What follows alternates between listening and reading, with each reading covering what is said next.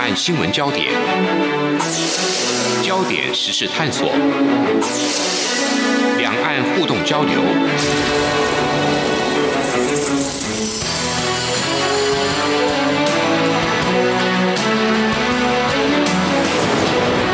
请听黄丽杰制作主持的《两岸 ING》。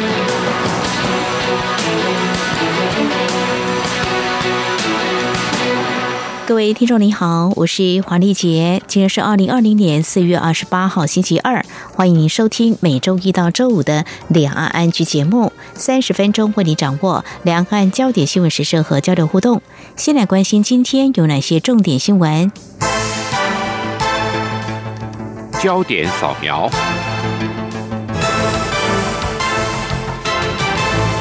流行疫情指挥中心今天二十八号宣布，台湾二十八号并没有新增 COVID-19 武汉肺炎确诊病例，台湾确诊个案人数仍旧维持在四百二十九例，累计有三百零七人解除隔离，六人死亡。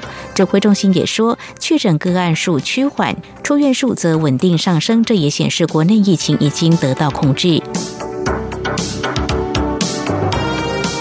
中国近期虽然加强黑龙江省的疫情防控，但是根据中国国家卫生健康委员会官网今天二十八号早上发布的疫情通报，四月二十七号新增武汉肺炎确诊病例六例，其中三例是境外移入，三例本土病例都来自于黑龙江。中国全境现有确诊病例累计八万两千八百三十六例，香港累计确诊病例一千零三十七例，澳门累计确诊病例四十五例。台湾近日疫情趋缓，外界关注相关经济活动如何逐步松绑。指挥中心指挥官陈时中今天表示，边境管制不会一下子全面开放，而是以重要经贸活动为优先。此外，内需的经济活动如果能够维持社交距离等生活健康习惯的地方，也会逐步松绑。副部长陈时中和美国卫生部长阿扎尔二十七号举行电话会议。阿扎尔事后推文公开说明此事，并感谢台湾的贡献。外交部在今天也表示，阿扎尔除了对台湾的防疫成效深感兴趣，并希望向我学习之外，也特别强调他今后将会努力协助台湾参与世界卫生大会。美国总统川普二十七号表示，中国原本可以在俗称武汉肺炎的二零一九年冠状病毒疾病 （COVID-19） 疫情蔓延全球之前阻止的，他的政府将会就此进行认真的调查。美国国务卿蓬佩奥在上周表示，美国强烈相信北京未能及时通报疫情的爆发，并隐瞒这种病毒造成的呼吸道疾病有多么危险。中国外交部已经否认了这些指控。澳洲《每日电讯报》日前刊登一张插图，将中国国徽边缘加上俗称武汉肺炎的2019年冠状病毒疾病 COVID-19，引起中国不满。中国驻雪梨使馆抗议之后，中共党媒《人民日报》今天在发文说，这是突破道德底线，亵渎中国国徽，就是侮辱中国，就是侮辱中国人民。《每日电讯报》在三月十九号曾经刊登文章，指责中国政府曾经试图销毁武汉肺炎病毒样本，隐瞒疫情真相。澳洲总理莫里森二十三号说，澳方正计划在五月举行的世界卫生组织 （WHO） 年度大会，针对病毒起源提出独立调查。近期，澳洲媒体也开始刊登批评中国以及要求就责的文章。源自中国的武汉肺炎疫情蔓延全球，中国自称疫情趋缓之际，纷纷向国际提供口罩等医疗援助物资，并极力展开讲好中国故事的大外宣，却因为医疗物资品质差而相继被多国抱怨且退货，其中包括荷兰，使得大外宣效果打折扣。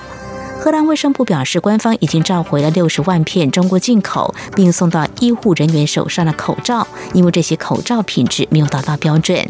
而针对台湾捐赠荷兰六十万片口罩，荷兰外交部及对外贸易部次长舒宁致函驻荷兰代表陈欣欣，肯定台湾成功控制疫情，并且说荷兰正讨论如何汲取台湾经验。荷兰政府重申支持台湾有意义参与国际会议，共同对抗全球传染疾病。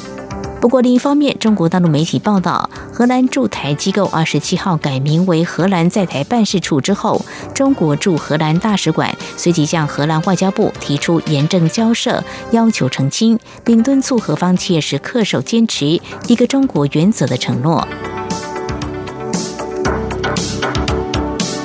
经济部长沈荣金今天接受广播节目专访，指出，本周国内口罩日均产能达到一千七百万片，接下来还要等新增二十二条产线，预计五月中旬将可以再增加两百万片产能，到时候日均产能将会上看一千九百万片。而台湾疫情相对稳定，不过日本未见好转。由民进党立委郭国文所发起成立的亚东国会议员友好协会，今天宣布捐赠两千三百万件医疗级的防护衣给疫情严重的日本大阪，希望协助日本渡过难关。以上就是今天的两岸焦点新闻。稍后焦点探索将带领持续关注 COVID-19 武汉肺炎疫情蔓延至今还没有药物以及疫苗。而站在第一线的医护人员深陷感染高风险，我们将访问屏东恒春旅游医院麻醉科医师邱志庆来告诉我们，他和花莲门诺医院麻醉科医师赖贤勇以及台中医院医师黄志远三个人。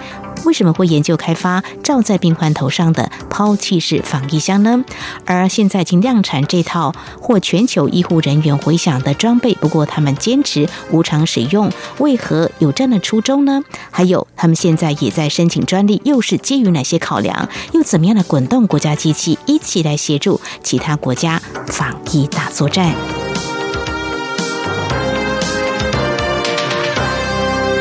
我是防疫医师苏伟如。什么时候应该要戴口罩呢？一、搭乘大众运输工具或计程车；二、进出医疗院所；三、去人潮拥挤的地方；四、空气不流通的密闭空间。另外，如无法保持社交距离，应全程戴口罩。也提醒您，当有出现发烧、咳嗽等呼吸道症状或身体不适时，也请戴上医用口罩。有政府，请安心。资讯由机关署提供。最热门的新闻，最深入的探讨，焦点探索。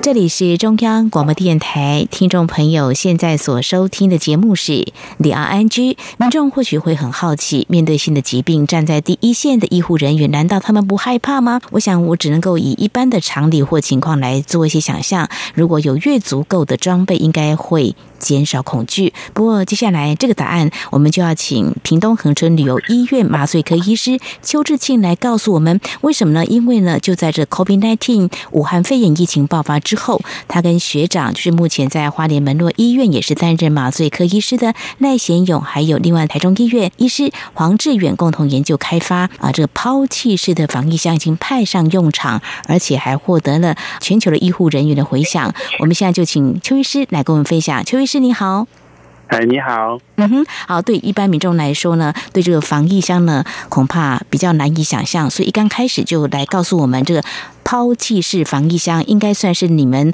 第二代的防疫箱。先谈防疫箱是用什么样的材质做的呢？在第一代就是赖贤勇医师开发出来的防疫箱的话，它是亚克力的材质，嗯，它是用比较厚的亚克力，可能至少要。五 mm 甚至到一公分的厚度，那这个防疫箱的话就是固定式的，会非常的笨重。另外就是因为它一个制作成本可能将近两三千块，所以用完了以后必须要重新消毒。呃，我们都知道在医院里面，其实医师使用完了以后应该是不太会自己去消毒的。嗯。呃，不管是叫护理师或是叫清洁阿姨去消毒，我个人觉得这都是一件不太公益的事情啦。嗯，就是如果你自己都觉得那个里面有病毒，然后你自己不去消毒，那你叫其他的工作伙伴去消毒，这样是不对的。嗯，所以在这种状况下，我们就希望说，是不是能够把它弄成。价格越来越便宜，弄到方便组装，然后可以是抛弃式的。那方便组装是这样，因为我收到了很多国外的回响。嗯那另外，甚至有一些在美国或是在加拿大职业的台湾。华人医师，然后就是说，哎，是不是可以从台湾帮他们做好寄过去？嗯，那可是一开始的那个固定式的那个体积非常大的一个，大概是五十乘五十乘五十公分，那这么大的一个防疫箱是不太可能运送国际运送的，因为也有可能会裂开。所以我们就是说，那我把它弄设计成组装式的，那就是可以方便运送啊。另外就是说。如果它可以的话，方便消毒，甚至是直接就是 cost down 到一定的程度的时候，它就可以变成抛弃式的。所以起心动念是这样，然后才开始开发。哦，那我们后来开发出来的这个抛弃式的，呃，因为亚克力是一个没有弹性、会裂开的材质，它太脆了，所以这个材质不适合用亚克力制作。所以我们最后使用了成本比亚克力贵两三倍的的 PC 的材质去做。那但是后面我们还是有在持续实验新的材质跟制成，看能不能。就是目的是要把它降到一个可能就是在五六百块以下，那你才能够真正实现这个抛弃式的梦想啊！如果你现在那个用 PC 做出来的一个要一千多块的成本的时候，我相信以我们台湾人的勤俭持家，最后可能还是会一直重复消毒使用，所以我们还是有持续的在开发中这样子。嗯哼，好，非常谢谢邱医师先告诉我们防疫箱从一刚开始第一代就是亚克力，现在是由 PC 材质哦，就是更方便。而且不会那么的笨重，它是一个放在病患的头部这个地方吗？对，因为你我们身为麻醉科医师，就是每天都需要帮病患插管。嗯，那其实我也必须要说，在台湾的状况，我们面对武汉肺炎的疫情，其实一直守得很好啦。嗯，在这样的状况下，我们的医疗物资其实是没有那么缺乏的。嗯，我们还是有足够的。N 九五口罩、足够的 PPE、个人防护设备，嗯，所以在这种状况下的时候，这个防疫项一开始在国内是没有受到重视的。那为什么在国外会受到这重视，甚至是被登上了《新英格兰杂志》，就是国际知名的期刊？因为，嗯，像我有朋友在美国当医师，然后他就说，他们严重到，呃。一个 N 九五口罩可能要戴两三天，哦那甚至是医护人员人力不够，到放射科医师都要下海帮病人放鼻胃管。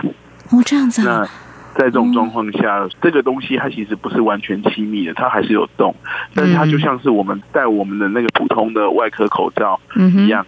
脸部侧面还是有洞，它本来就不是完全亲密的，它就是防最基本的喷溅是是是。所以如果你在确诊武汉肺炎的病人身上，其实还是需要戴 N 九五，还是需要穿全套的防护设备。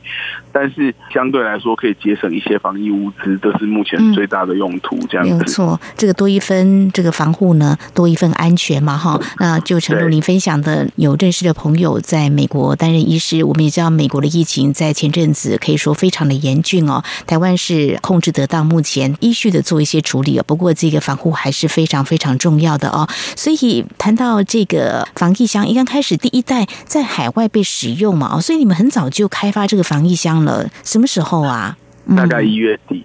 那因为我们陆陆续续收到了很多国家的反馈，大概至少有十七八个国家以上，包含了甚至是东南亚，像是菲律宾、越南这些都有。还有一些我们从还没有听过的国家。那我记得有一位美国的医师跟我说，其实他原本搞不清楚台湾跟 Thailand 的差别，那他现在就发现哦，原来有一个国家叫台湾这样子。那就是也写信来感谢我们，而且因为我个人的粉丝专业里面，就是刚好有一个粉丝，他就是做出了一些台湾的小配件。那个包含的贴纸啊、胸章之类，那他把那个设计寄给我当纪念品。那我看到了以后，刚好跟这个防疫箱，就是因为我们收到世界各国的回馈，然后我们就想说，哎，那刚好这是一个让台湾这个名字让全世界认识的一个好机会。嗯嗯嗯。所以我们就跟这个设计师叫卷卷制造所，跟他合作，开发了。多国语言的贴纸，包含了有亚洲版的，也有欧洲版的。那就是上面的用各国语言的文字，就是写上 “I'm from Taiwan”。嗯，那那个贴纸就设计的很漂亮。那我们就把它搭配这个防疫箱。我目的就是说，如果我能够把它开发到很便宜，然后是一个抛弃式的状况，又方便运送，那我就可以把台湾这个名字行销到全世界去。嗯哼，是邱医师，非常谢谢你们的分享。在一月份的时候，我们这个防疫箱已经在海外被医疗人员可以派上用场了哦。呃，比我们的口罩后来啊帮忙一些疫情比较严重的国家脚步还要快。所以三个人团队那个时候研发，其实这个想法很快就付诸行动，就研发完成了。然后找到厂商吧，嗯，是一个固定式的亚克力箱，是是。那那个东西我们一开始就开始用了。那至于后面这个抛弃式的东西，其实是在潘孟安县长的协助之下，然后帮我们媒合了厂商。因为我们是医师，我不会画 AutoCAD，对，重点在这里了。嗯，所以呃，我们一开始在开发的过程中，我是用厚纸板先做好了一个 sample，嗯，然后拿着这个 sample 去亚克力工厂跟人家比手画脚，请人家帮我画 K 的图。那如果弄出来的东西回来发现会裂。哦，那这一次可能这个 sample 两千块就浪费了，那又重来，这个过程中就非常的缓慢。那直到说县府这边提供了我们一个很大的协助，然后他县长的效率也很高，就是找了一些屏东工业区的厂商来提供一些协助，那后续就会变得非常的快，这样子。我们前面可能浪费了两三个礼拜在做这件事情，但是从县长提供协助之后，大概三天左右 sample 就出来了。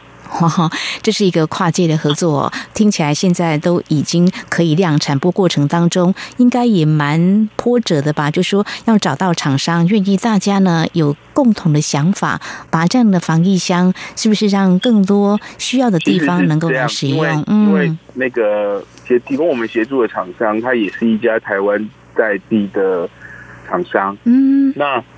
他本身不是做这个东西的，他是做那个 CNC 设备的。哦，那他为什么想也愿意？他看到了我们一开始县长的新闻，里面有一个防疫箱的工厂，嗯哼，里面有一台 CNC 设备，就是他们家的，所以他就说：“哎，那既然我们有设备，我们是不是也可以进一批原料，然后我们就做出来捐赠这样子？”然后就联络上我们，所以他们其实就是也是义务性的帮忙啦。这个防疫箱被我们命名成台湾 Box。其实也是因为他们这些厂商，台湾在地的厂商，在国际上要面临中国厂商的打压。哦，所以如果说我们这个东西有机会把它销到全世界去的时候，那帮忙打响了台湾这个名号，也许对他们在国际上的困境也是有所帮助的。所以这个箱子我们就把它取名叫台湾 Box。那也是呼应说蔡总统提出了台湾 can help，台湾 is help，对，所以我我我们就把它命名叫台湾 box。嗯哼，好。那么相信呢，台湾 Bus 在疫情严重的国家呢，能够派上用场。我想这不藏私的分享，已经获得海内外医护人员的肯定跟回响。呃，你们有无偿使用，呃，想法是令人非常佩服的。捐赠给需要的地方。刚才先分享了这样做法呢，我想你们是在锲而不舍的努力之下获得支持。您刚提到了屏东县长潘孟安来协助量产，还有厂商也愿意一起来把这件美好。事情给完成哦，我想这是等待美好的过程，是有一点点辛苦的转折，但是非常谢谢哦。那么在目前 COVID-19 武汉肺炎疫情那么蔓延许多国家的时候呢，我们希望这真的可以让我们的医护人员更勇敢，然后也可以做更好的防护，在新疾病对抗的过程当中帮点忙。好，非常谢谢我们屏东恒春旅游医院麻醉科医师邱志庆来跟我们谈，就是在今年一月份的时候，你们。改良了这个防疫箱啊，原本是固定的，现在变成一个抛弃式的防疫箱。整个研发的过程，如何找到协力的厂商，那么把台湾能够帮忙，透过实际的行动展现出来。稍后呢，我们还有一些问题想请教邱医师。嗯，医师呢站在第一线，面对这个目前还在跟病毒对抗，还有整个这个研发的过程，内心又有什么样的感受？我们稍后再请我们邱医师来跟我们分享。无限的爱，向全世界传开，永恒的光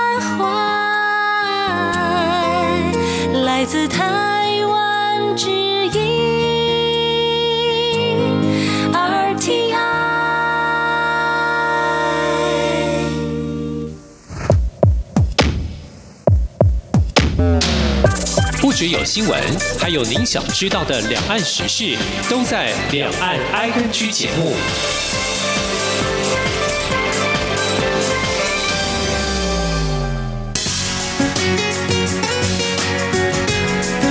这里是中央广播电台台湾之音。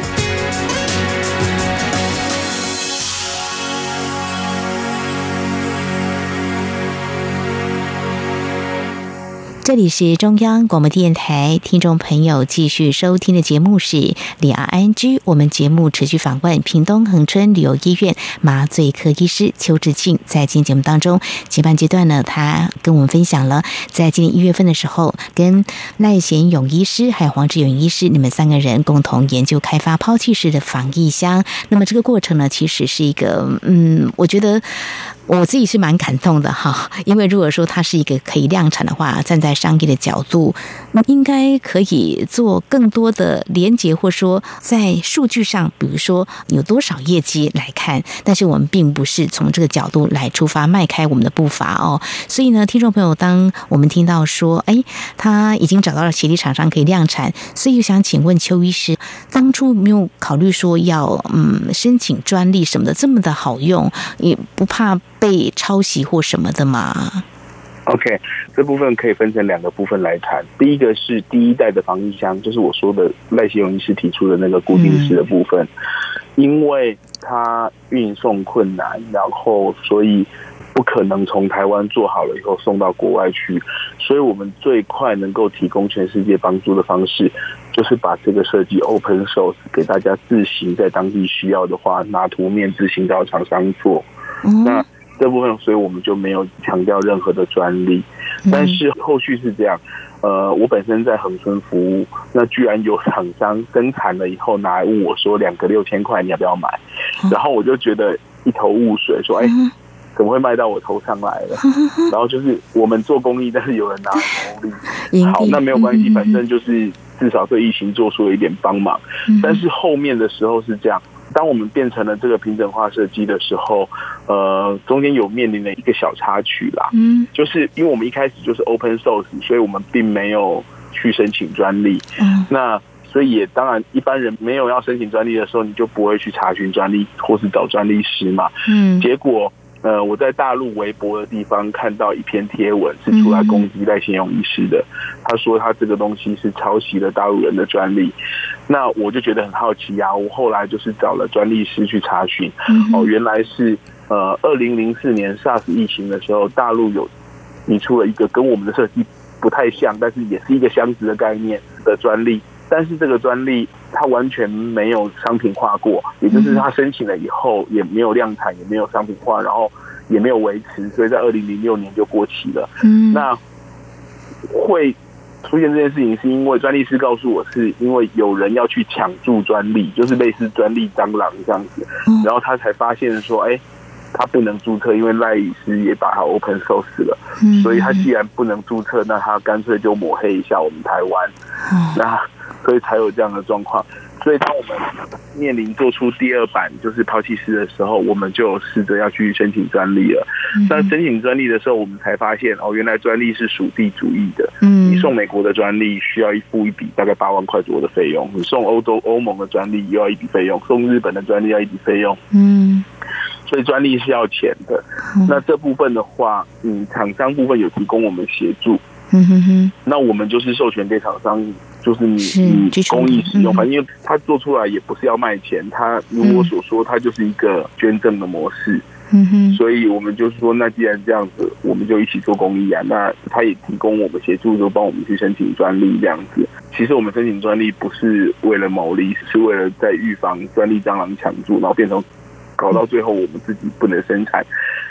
还要付专利费给人家，真是始料未及，这也是一个很现实的一个情况哦。那么没有走到这一步，也没有想到说好用的东西，真的有人站在不一样的角度呢，他的速度跟做法简直是让我们匪夷所思哦。不过现在我们就是很纯粹的，我们的初衷就是要帮忙协助，而不是来拉高我们的营业数字。呃，我。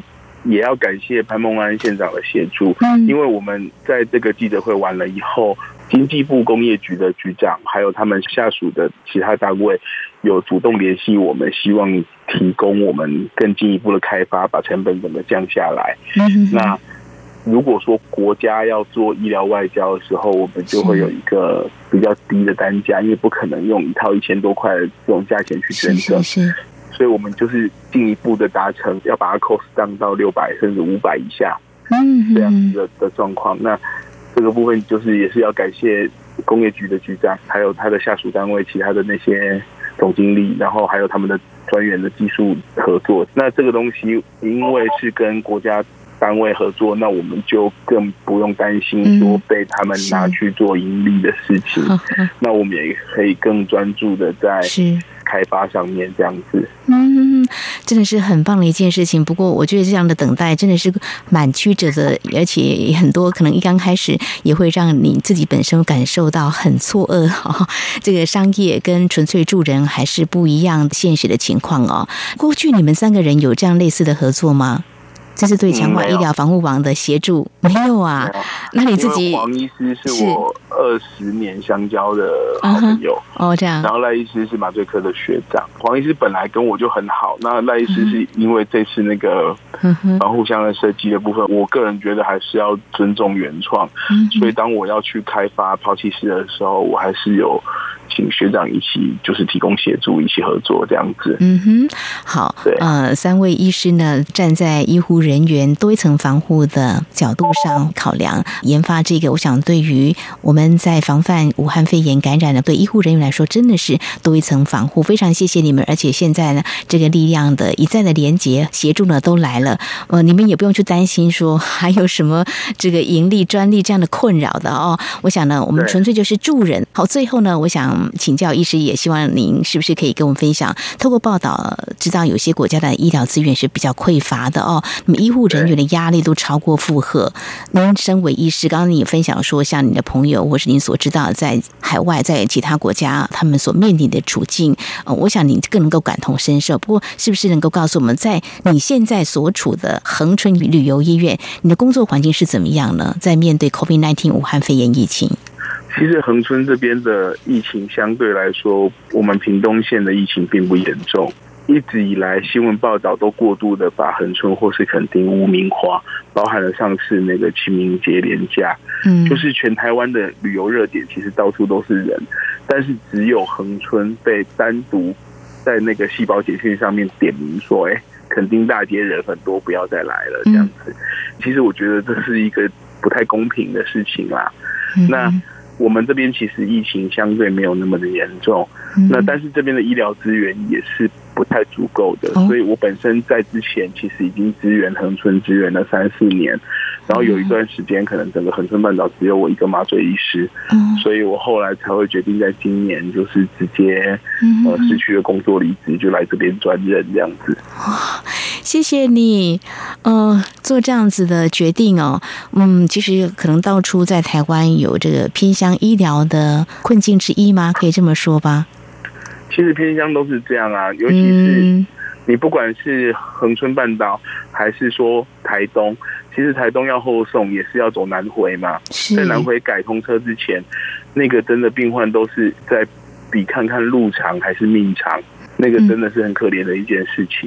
嗯哼，好，我从这个邱医师的身上，你做这样决定，光是在台湾这块土地上。就可以想见，当初您跟您的学长或你的朋友呢一起研发这个防疫箱，从第一代到第二代的改良，就可以知道是要无偿使用的。我们可以知道您的初衷就是如此的。那现在真的，不管是我们民间看到的，政府也一起来加入了。我们希望这样美好的事情能够协助别人的事情，有更多人一起来参与。好，这有人说医师的天职啊，就是要救人哦。在赖贤勇医师，还有你以及台中医院的黄志远医师，你们。三个人共同合作开发抛弃式防疫箱的身上，真的是觉得让我们看到医师要更坚强，不能够倒，民众的健康才能够更有保障。所谓这个自救才能够救人哦，非常谢谢你，还有你们团队这么无私的贡献，也非常感谢今天啊这样的分享，非常谢谢邱医师，谢谢你，谢谢。